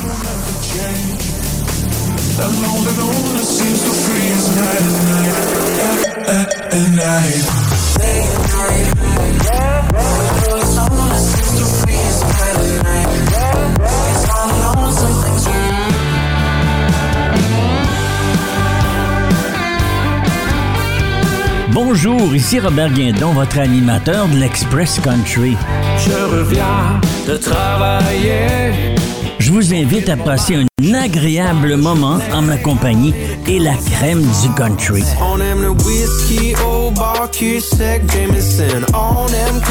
L'Express Country avec Robert Guindon. Le vendredi, 10h à Unique FM. Salut, c'est Valérie Cormier. Chaque semaine, je vous invite à mon émission Ça sonne country. Pendant deux heures, on passera par toute la gamme des émotions, de la nostalgie à la fête. J'ai vu des pays amants. Vous chanterez vos classiques country préférés tout en faisant une tonne de découvertes. Rendez-vous tous les jeudis à 10h et en rediffusion les samedis à 15h. Toutes les rivières qui savouaient s'en vont. Ça sonne Country avec Valérie Cormier. Ici Michel Picard. Chaque jour entre 15h et 17h30, je m'entretiens avec des chroniqueurs passionnés, des chroniqueurs crédibles, des chroniqueurs engagés dans leur communauté. Le mardi, ne manquez pas la chronique sur le cinéma avec le critique et cinéphile Maurice Graffin. La chronique sur l'économie et les affaires avec Charles-Antoine Allais, consultant et formateur. La chronique sur la politique canadienne avec Don Boudria, ex-ministre libéral fédéral. Du lundi au jeudi, de 15h à 17h30, je vous invite à découvrir mon monde au 94.5 Unique FM, votre place pour l'actualité franco.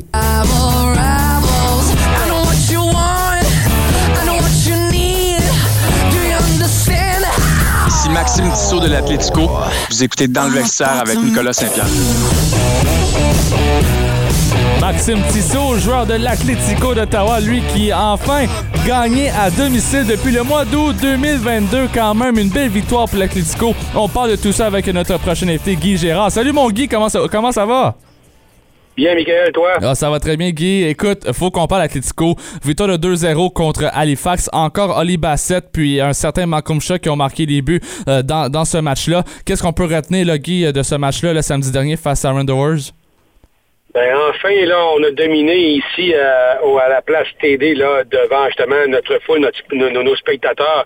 Endroit qui, l'année passée, durant la deuxième moitié de saison, on avait connu tellement de succès, mais au début de la saison, ici maintenant, après quelques matchs, là, on avait peine à vouloir s'imposer sur notre surface ici à Ottawa. Puis, euh, ben, c'est ça, contre les Wanderers, ici, c'est une victoire de 2-0, tu viens de le mentionner, là. Euh, Bessette et puis Shaw, 71e et 76e minute, qui ont su s'imposer, puis donner la victoire, justement, aux nôtres, là, par par, euh, 2-0 comme ça. Ce qu'on retient, c'est que malgré des tirs de chaque côté de 14 tirs, 8 cadrés du côté d'Ottawa et les Wanderers 4 seulement, et une possession de balles de 40% contre euh, 60% du côté de Halifax. Mais nonobstant euh, le, en fait, le pourcentage de, possession en avantage d'Halifax, là, Ottawa a été très opportuniste. Puis bon, j'espère qu'on va pouvoir euh, commencer à construire justement sur ces victoires-là qui ont été, bon, c'est pas des victoires à l'arracher, bien au contraire, là, où on a su s'imposer, là, mais puis qu'on gardera de cette défensive-là intacte. On est allé hier, pas hier, mais en fin de semaine, là, avec, euh, avec euh, trois défenseurs à l'arrière, entre autres avec Carl Ouimet, qui de plus en plus là, euh, s'impose du côté d'Ottawa en défensive. Et c'est quelqu'un d'expérience. Je n'ai parlé au début de la saison, là, quelqu'un qui a joué en MLS, qui a joué un peu en Europe, et euh, quelqu'un qui a connu du succès. On se rappellera que Carl Ouimet avait joué avec le Red Bull de New York en MLS. Donc, c'est pas le dernier venu ici. Puis euh, j'espère que celui-ci là pourra s'imposer de plus en plus, puis stabiliser la défensive dont on avait vraiment beaucoup de besoins. Puis, faites à noter aussi, je t'en avais parlé, Michael, tu te rappelleras la semaine passée, où on voit de plus en plus Maxime Tissot jouer en charnière centrale, lui qui est habitué tellement à jouer à gauche, soit en défensive ou soit milieu gauche. Et là, maintenant, on le voit milieu de terrain, un joueur justement de 34 ans là, qui, qui s'impose de plus en plus avec son expérience. Donc, c'est ça, c'est presque une promotion pour euh, justement euh, à cette position-là pour euh, Maxime Tissot. On lui fait de plus en plus confiance là aussi. Donc, tant mieux. Alors, puis, écoute, euh, comment as-tu trouvé le gardien de but Melvin là, dans cette rencontre? Quand même un blanchissage pour celui-ci, malgré quelques défaites cette saison? Ouais, il était temps pour lui parce que depuis qu'il remplace là, le- notre gardien de but premier qui est blessé justement à, à, à- qui est blessé à une main, là, euh, Melvin avait besoin de prendre sa place comme justement remplaçant. Puis là, ben, c'est un petit peu un- je te dirais, un- une comparaison, un para- parallèle un petit peu boiteux, là. On, voit ce qui se passe du côté de Montréal avec Sirois et puis Pantémis. Est-ce que Melvin va être capable, là, de plus en plus de pouvoir prendre sa place pour peut-être déloger Ingham, ce que je doute vraiment, mais ce qu'on a besoin d'un gardien numéro 2, là, Michael, là, c'est qu'éventuellement qu'il nous gagne quelques matchs puis qu'il fasse la différence. Puis là, ben, en fin de semaine, c'est ce qu'il a fait, puis il était temps aussi en même temps, parce qu'il n'avait pas connu des bons débuts, justement, là, en fait, dans, dans la CPL, en remplacement de Ingham, mais là, en fin de semaine, c'est un sans faute pour lui. Puis, je, pense qu'il va pouvoir construire là-dessus puis gagner en confiance. Est-ce que euh, on peut comparer Melvin à un certain Samuel Montembeau des Canadiens? Écoute, euh, la comparaison est un petit peu différente parce que c'est pas le même sport, c'est certain. Mais tu sais quoi? Tu sais quoi? Des fois, malheureusement, ou heureusement, là, malheureusement pour les blessures, mais heureusement pour certaines personnes, surtout pour les gardiens qui attendent leur tour depuis tellement longtemps des fois. Puis tu de parler de Samuel Montembeau, c'est sûr, mais dis-toi que si Carey Price était encore, serait encore là, euh, Samuel Montembeau va probablement manger des patates frites sur la galerie de presse. Ou bien là, il serait encore à, ou bien il serait encore à, à Laval. Mais du côté de Melvin, mais regarde, c'est un petit peu peut-être pareil, mais il doit saisir sa chance, ça c'est sûr et certain. Puis un parallèle, là, je, vais- te dire, là, regarde, euh, je l'ai déjà parlé dans le vestiaire avec Nick, là, mais Alban Lafont, un petit gars de Toulouse qui a été formé justement au FC Toulouse, et lui avait 17 ans et jouait en quatrième division, le club réserve de l'équipe de Toulouse qui jouait en Ligue 1. À un moment donné, il est arrivé deux blessures des gardiens, coup sur coup, et lui, Aïe, aïe. il s'est présenté là à 17 ans comme pro. Il n'a jamais plus Et aujourd'hui, là, est promu probablement en équipe nationale française d'ici une, année ou deux.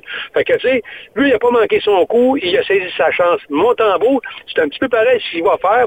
Mais Melvin, garde, euh, il y a encore des croûtes à manger, c'est sûr et certain, parce que on se rappellera que l'année passée, avait été tellement bon en CPL. Puis je pense que, garde, euh, tout dépendant, si euh, Melvin nous donne euh, encore une coupe de bonnes parties euh, avec peut-être 100 buts ou donner des victoires imposantes du côté d'Ottawa, ben, je pense qu'il va être peut-être dur à déloger lorsque Ingham reviendra au jeu. Pour le CF Montréal, euh, grosse défaite de 3-0 contre Philadelphia Union. Euh, que s'est-il passé, là, Guy? Défaite de 3-0, c'est comme, je dirais, une défaite au hockey de 6-7-0 quand même, là. Oui, tout à fait. Mais il fallait pas trop trop se surprendre du fait que présentement, Philly joue très très bien à MLS, mais on a voulu du côté de la Soda là, euh, reposer sept des, des titulaires normales justement, parce qu'on a une stretch quand même très, très, très imposante au niveau du volume de matchs dans le prochain mois. là. Euh, c'est quelque chose comme un match aux trois ou quatre jours, ce qui est énorme au niveau du volume de jeu. Et c'est une des raisons pour laquelle on n'a même pas habillé Jonathan Sirois et on a préféré euh, à celui-ci. Puis Pentemis, ben, il y avait une chance peut-être de reconquérir son poste de numéro un, mais il n'a pas été chanceux, James Pentemis, parce que, bon, c'était une grosse défaite de 3-0, puis euh, bon, a connu un match très ordinaire dans les buts. Est-ce qu'il était rouillé? Peut-être un petit peu, mais euh, bon, ça n'a pas été nécessairement son meilleur match du côté de James Pantémis. Puis en passant, c'est quand même 9 tirs contre 23 du côté de Philly, et puis 8 du côté de Montréal ont touché des cordages. Écoute, c'est comme euh, c'est pas évident non plus, là, donc c'est quand même euh, 3-0, une grosse défaite du côté, mais écoute, euh, fallait pas nécessairement ga- gager sa maison sur ce match-là pour, euh, pour Montréal parce qu'on savait que ça allait être très difficile. là. Puis surtout que le prochain match, c'est mercredi là, contre euh, le, le Wildcaps de Vancouver. On garde ça pour mercredi prochain. Euh, je veux qu'on parle de- du soccer féminin Coupe du Monde U20. Le Canada qui obtient son billet grâce à la victoire d'hier euh, face au Costa Rica par la marque de 5-3 quand même le Canada euh, soccer féminin pour l'équipe Canada qui va se qualifier pour cette Coupe du Monde, Guy. Oui, tout à fait. Écoute, c'est pas. Écoute, on est tellement sur une belle lancée du côté du soccer euh, féminin, euh, Michael, depuis maintenant plusieurs années, avec justement les, les, entrées en jeu des, des, pas des Cindy, mais des euh, Christine Saint-Clair, entre autres, qui a transporté tellement l'organisation euh, euh, canadienne. Et puis là, ben, on voit les on voit les résultats de plus en plus. Et tu sais, on- n'a pas nécessairement seulement des résultats au niveau ontarien, Colombie-Britannique, mais de plus en plus nos Québécoises euh, s'imposent sur la scène internationale. Fait que garde, euh, on, va avoir du succès encore longtemps parce que euh, Pressman, en fait, l'en- l'entraîneur de l'équipe senior féminine, fait vraiment une, bonne job, un bon travail. Qui est, on se rappellera, là, qui est en relève de John Hellman, qui lui a, a sauté du côté de l'équipe nationale masculine, qui a très bien fait aussi. On se rappellera de la Coupe du Monde l'année passée. Donc c'est pas une surprise là, où est-ce qu'on voit l'équipe euh, canadienne présentement là, se puis euh, place. Guy, c'est officiel, on en parlait. Un certain Lionel Messi qui sur son départ avec le PSG après une défaite euh, samedi. Écoute, on s'en attendait tous pour le départ de Lionel Messi quand même.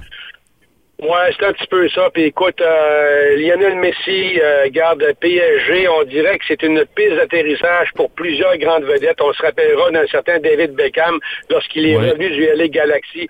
On se rappellera, puis on en parlera peut-être si on a le temps tantôt, là, d'un certain Slatan Ibrahimovic qui, qui est passé par le PSG aussi.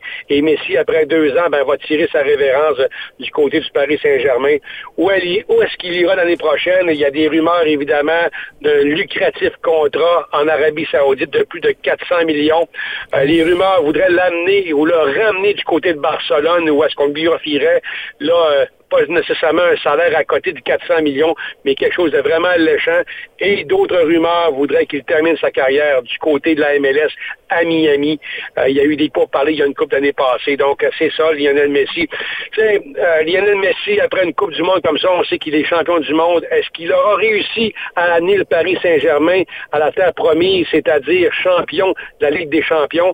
Eh bien non, ça aura fait pas de du côté de Lionel Messi, là, et puis on aura payé tellement trop cher pour celui-ci à Paris, là. Regarde, euh, moi, je pense que c'était une erreur pour celui-ci d'aller euh, du côté de Paris Saint-Germain. En terminant, Guy, euh, je veux qu'on parle du Real Madrid. Écoute, ça va pas bien. Là. En espace de deux jours, on perd Aden Hazard et Karim Benzema. Ouais, Karim Benzema qui a été, euh, en fait, là, je te dirais, là, qui aura explosé après le départ de Cristiano Ronaldo. Il a toujours été un petit peu dans l'ombre de celui-ci, euh, tu sais, comme euh, d'autres grandes vedettes du, euh, Real Madrid lorsqu'ils sont passés derrière Cristiano Ronaldo. Mais le Karim Benzema, là, a été, euh, a été vraiment très, très, très, très bon depuis le départ du CR7. Puis là, ben, regarde, on a décidé du côté de Karim Benzema de, nous de tirer sa révérence du côté du Real Madrid.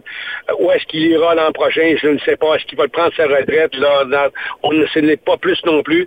Euh, on verra. On sait que la dernière Coupe du Monde euh, du côté de la France, il n'a pas été là. Il a été blessé. Il a manqué tellement, justement, aux Français. Donc, euh, l'avenir nous le dira d'où est-ce qu'il va. Mais c'est une grosse, grosse perte du côté du Real Madrid.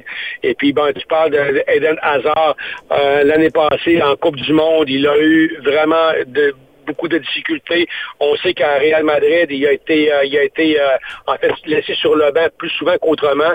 Et en Coupe du Monde, c'était un peu pareil. Il est vraiment là sur les derniers milles, euh, celui-ci.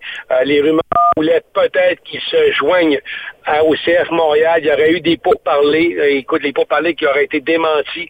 Mais garde, euh, je pense qu'il n'y a jamais de fumée sans feu. On verra ce que l'avenir nous dira. Euh, Montréal a peut-être de la place pour accueillir celui-ci, c'est sûr. Est-ce que euh, est-ce qu'il ferait bonne figure du côté de la MLS? Je crois que oui. Je pense que au côté de la, du côté de l'Amérique du Nord, là, Michael, là, euh, Eden Hazard pourrait vraiment gagner quelques années de plus dans sa carrière. On verra bien. Guy Gérard, toujours un plaisir de parler avec, moi, euh, avec toi, mon ami, puis tu seras en nom de mercredi prochain avec mon bon ami Denzel Karagaya qui sera en remplacement de moi-même à l'animation. Alors, un grand merci, Guy, puis euh, tu seras en nom de mercredi prochain pour une prochaine chronique. Merci beaucoup, Guy, puis euh, bonne soirée. Parfait, Michael. Bonsoir à toi. Et voilà, c'était Guy Gérard, notre expert soccer à l'émission Dans le vestiaire. On parle de tout ça euh, sur nos ondes au 94.5 Unique FM à Clisco Ottawa. Go, go, go. Il faut commencer à gagner là, parce que là, ça presse. Nous sommes sixième dans le classement. Il faut remonter petit à petit. Puis que là, c'est cette semaine que ça commence avec la belle victoire de 2-0 contre Halifax. À venir à l'émission, eh bien, c'est notre dernier invité, Stéphane Petranzio, lui, qui est gérant pour les Tirants Gatineau Junior Elite. Junior Elite s'amène dans le vestiaire.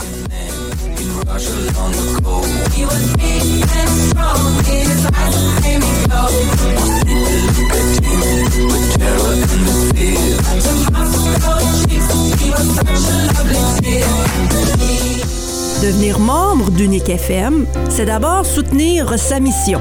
Par votre adhésion, vous apportez un soutien concret à notre organisme qui, en votre nom, peut soutenir le rayonnement et la vitalité de la francophonie en situation minoritaire. C'est l'occasion ici de nous unir et de vous joindre à la voix de la communauté francophone. Que vous soyez entrepreneur, organisme communautaire ou toute autre personne, inscrivez-vous dès maintenant. Unique FM, votre station. Tu cherches à relever de nouveaux défis dans un domaine stimulant? Le programme Femmes d'acier de la Cité saura te faire découvrir l'univers des métiers spécialisés. Sur une période de 16 semaines, dont 4 dans un stage en milieu de travail, le programme Femmes d'acier est destiné aux femmes qui souhaitent se familiariser avec le domaine du soudage et ses industries liées. Viens apprendre aux côtés d'autres femmes passionnées à la Cité. Tu dois faire vite. Le programme débute le 14 juin et les places sont limitées. Renseigne-toi au collège-lacité.ca.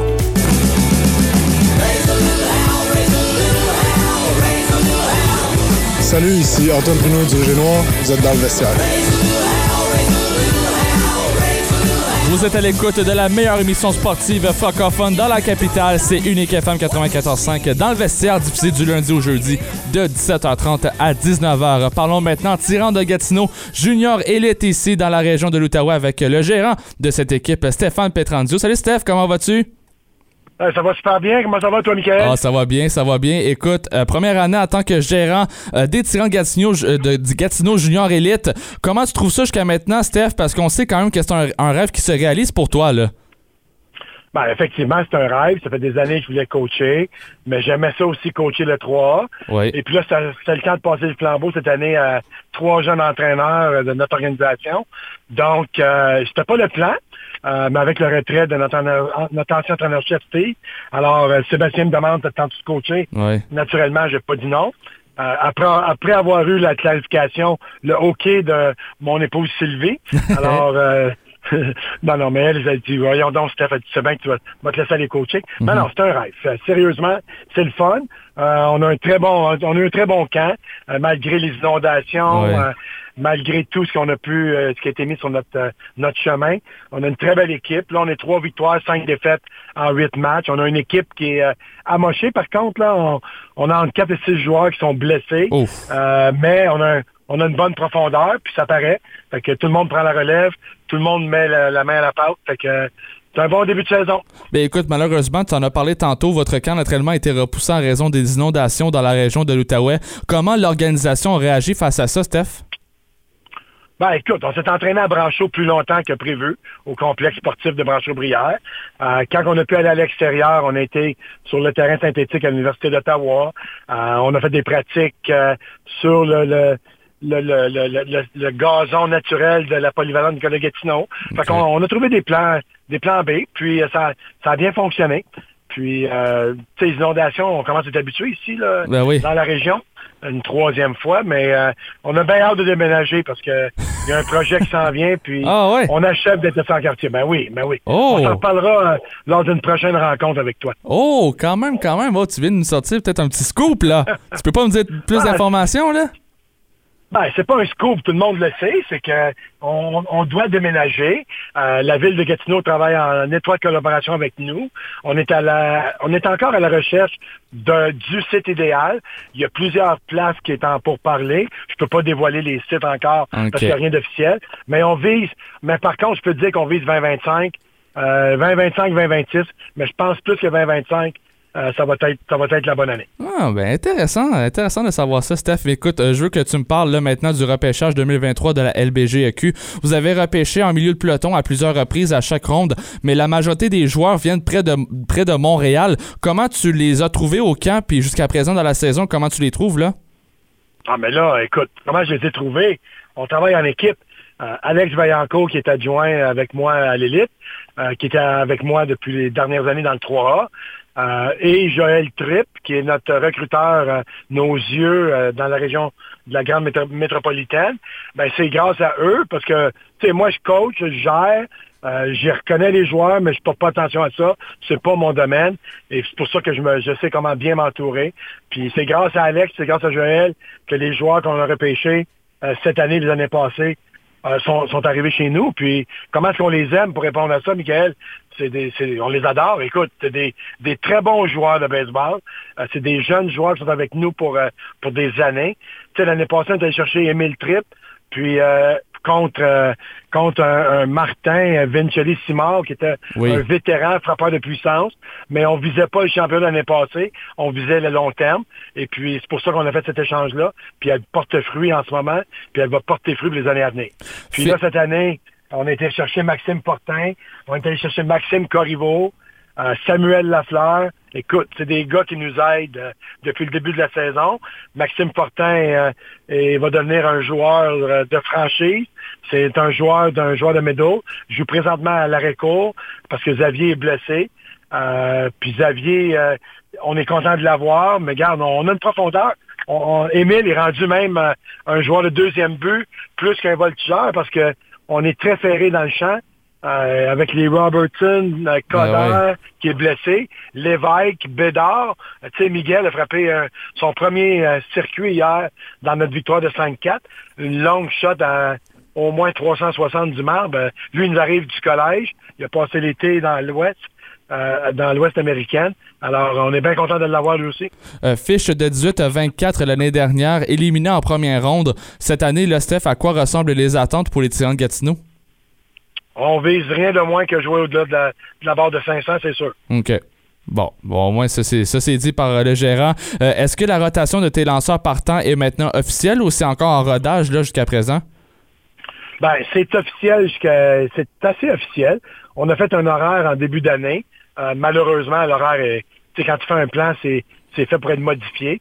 Fait que ça l'a modifié un peu, mais euh, on est. Tu sais, j'ai Sébastien Simard. On a Kevin Spooner qui a lancé son premier, Oui. son premier match hier. Euh, on a Jackson McSorley qui est un de nos partants. On a Maxime Corriveau. Euh, ça veut pas dire que ça va rester comme ça, mais tu sais, euh, après-demain, on joue contre Laval chez nous. Euh, puis c'est Médéric Etier qui start. OK. Après ça, on joue vendredi à Saint-Eustache, c'est Seb. Samedi, c'est Jackson. Puis dimanche, c'est Kevin. Fait que les, les quatre prochains matchs sont planifiés. OK, bon, ben ça, c'est une bonne nouvelle pour les Tyrans. Euh, je veux que tu me parles d'un nouveau joueur dans le junior élite. Puis écoute, c'est mon bon ami Simon Guérette. Lui qui connaît un bon début de saison avec une moyenne, une moyenne au bâton de 444 en 18 présences au bâton. Toi qui le connais en plus parce qu'il a joué Midget 3 l'année passée, le Steph. Ben écoute, je le connais. C'est un coach au sport-études. C'est un de mes anciens athlètes au 3A. Euh, c'est un excellent joueur de balle. Euh, des fois, je me demande si lui, il le sait, parce qu'il se questionne souvent. C'est ton ami, tu le connais. Oui. Euh, c'est, c'est un de nos meilleurs frappeurs cette année. Là, il est présentement blessé, euh, probablement pour la prochaine semaine. Il a joué blessé pour euh, les sept premières games. Donc, c'est un guerrier. C'est son nickname, d'ailleurs, qu'on lui a donné. C'est un vrai guerrier. C'est un excellent joueur, 19 ans. Euh, un, très, un très bon frappeur. Puis c'est un de mes meilleurs voltigeurs. Puis, petite anecdote, il n'a pas joué dans le champ encore à date parce qu'il est capable de catcher. il est capable de jouer dans l'infield. Fait qu'il nous a dépanné un peu partout, sauf à sa vraie position. Mais c'est ce que ça dit de Simon Guéret. Alors, ben écoute, c'est un excellent joueur pour euh, ta troupe, Steph.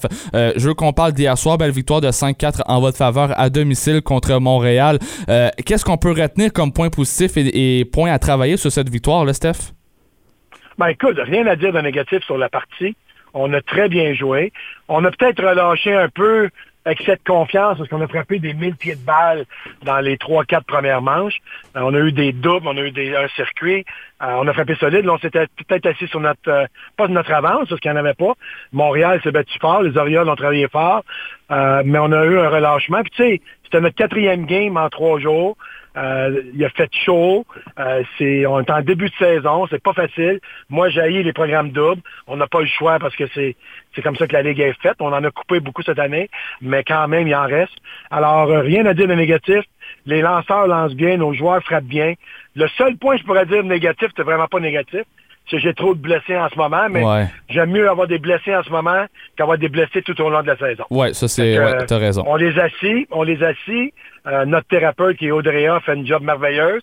Puis quand ils vont être prêts, ben ils vont venir au jeu. Puis euh, moi, je te l'ai dit, je l'ai pas dit tantôt, mais on vise la barre en haut de 500, mais on vise le championnat cette année. OK. Bon, ben, ça, c'est dit pas encore à Stéphane Petrandio. Écoute, on vise haut pour les Centres Gatineau cette année. Si jamais vous voulez, vous voulez les voir, eh bien, euh, vous pouvez y aller sur le site web LB lbgeq.ca ou bien sur le site web Tirant de Gatineau. En terminant, Steph, euh, je veux qu'on parle un peu, euh, ben, pas, je, veux pas qu'on parle de baseball, je veux qu'on parle un, un peu du plan personnel de ton côté, de mon côté aussi. Euh, J'ai eu un séjour chez vous au Tirant Gatineau en tant qu'annonceur maison pendant un an seulement.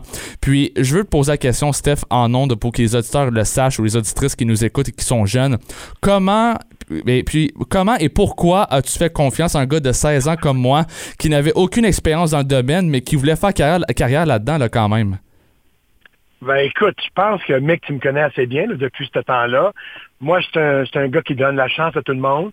Euh, tu m'as écrit sur Messenger. Oui. Je cherchais, je cherchais un candidat, une candidate. Vous étiez deux à m'avoir écrit. Puis l'autre personne, en fait, m'avait écrit dix minutes avant toi. Puis c'est présentement la relève qui a pris ta relève. C'est euh, Simon Kirala, qui est aussi l'an- l'annonceur maison de l'Intrépide de Gatineau que tu connais bien. Ben oui. Mais pour venir à toi, j'ai dit, bon, un jeune, tu avais 16 ou 17, je me souviens plus dans le temps, là. Ouais. Euh, tu étais jeune, tu voulais faire métier dans ce domaine-là. J'ai dit pourquoi pas? Puis tu sais, on a même euh, animé une game ensemble euh, lors du tournoi d'Elmer cet Oui. été-là. On a eu bien du plaisir. J'étais vraiment déçu de te perdre, mais je suis content que ta carrière va bien. Bon, ben écoute, Steph, Steph, euh, toujours un plaisir de parler avec toi, mon ami, à l'émission dans le vestiaire. Un merci de le temps que tu nous accordes ce soir, puis nous, on se reparle très prochainement euh, dans, dans des jours à venir. Merci beaucoup, Stéphane, puis bonne saison. Ça fait plaisir. Merci à toi, Michael. Et voilà, c'était Stéphane Petrandio, gérant des Tyrans de Gatineau. Euh, pour finir cette émission, je veux qu'on écoute les meilleurs moments euh, des Titans d'Ottawa contre les Capitales de Québec samedi dernier. Écoute, des vraiment des des, des mots de ma bouche qui est sorti à l'avance, mais que j'ai prédit l'avenir dans cette rencontre-là sur la défaite des Titans. Écoutons ce meilleur moment-là qui est très drôle. Sur ce, je vous souhaite un bon match sur les ondes du 94.5 Unique FM. C'est la rencontre capitale de Québec face à vos Titans d'Ottawa. Deuxième match de cette série 3 et c'est 1-0 présentement la série pour les Titans. Sur la balle courbe, frappé solidement, ça sera pour Jake Jenner, Ah, mais Jenner. quelle erreur de sa part! Aïe, aïe, aïe, on va venir marquer. Ouais, là. TJ Watt s'en vient aux membres sur l'erreur de Jake Jeter. Profire qui s'amène au deuxième coussin. Un produit pour celui-ci. Et les Capitales prennent les devants 1-0 suite à une erreur au champ gauche. Là. Aïe, aïe, aïe, aïe, aïe. Quel mauvais début de match. Complètement dans les patates, Jeter. Je l'ai vu arrêter de courir, puis je me suis dit, la, la trajectoire de la balle est comme 10 pieds en avant de lui. Alors, deux coureurs sur les sentiers avec un retrait pour Taylor Wright. Par contre, mauvaise nouvelle, possibilité de double jeu. Même pas sans l'univers. Taylor Wright. Quel avantage ici comme gaucher. Balle frappée, faire avec l'autre de deuxième but. Lance au deuxième but, le deuxième retrait lance au premier but. C'est un double jeu. On t'enlève le droit. On t'enlève le droit. Balle frappée, solidement champ gauche. On la garde aller et c'est un circuit. Jason Décochea! Son quatrième coup circuit de la saison. Et c'est 2 à 1 Titan. Kaboum, kaboum, kaboum, mec!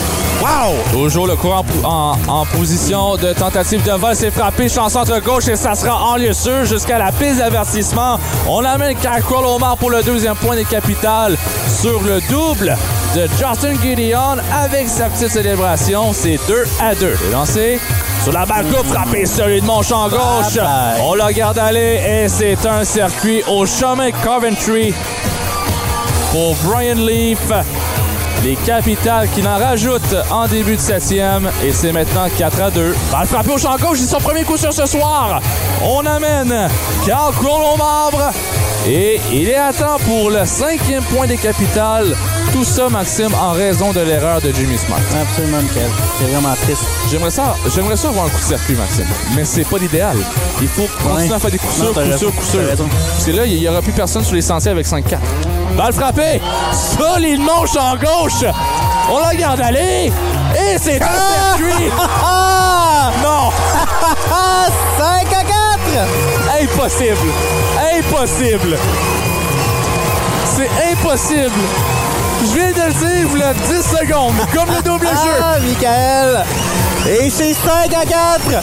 Manny Garcia, écoute la balle qui a juste, juste, juste traversé le mur du champ extérieur à la gauche. Et c'est 5 à 4 la marque en faveur des capitales. Un retrait seulement. Balle frappée au champ droit, c'est capté par White.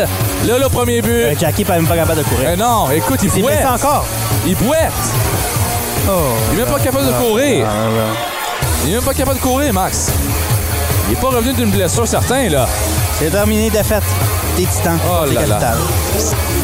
Marque finale, 5 à 4 pour les capitales de Québec qui égalisent cette série 1 à 1.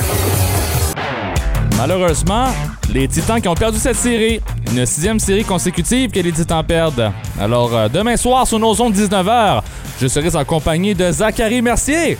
Pour ceux qui le savent, c'est un ancien analyste de l'intrépide de Gatineau. Et lui qui sera de retour sur les ondes dans la région de Gatineau-Ottawa au baseball, mesdames, messieurs. Alors, très content de parler avec Zachary Mercier. Merci beaucoup à nos invités ce soir. Stéphane Petrandio, gérant des Tyrans de Gatineau, Guy Gérard pour parler soccer, Mathieu Toupin pour euh, le euh, tennis, Mathieu Blondin, lui qui est président Baseball Québec-Outaouais, et Denzel Caragaya pour cette chronique hockey et soccer, lui qui sera l'animation mardi, mercredi et jeudi en remplacement de moi-même, Mickaël Lafleur qui sera à Trois-Rivières euh, dès demain. Je pars avec l'équipe à 10h dans l'autobus. Merci beaucoup à tous nos invités. Merci beaucoup à Jonathan Desno- Desnoyers aux tables tournantes ce soir.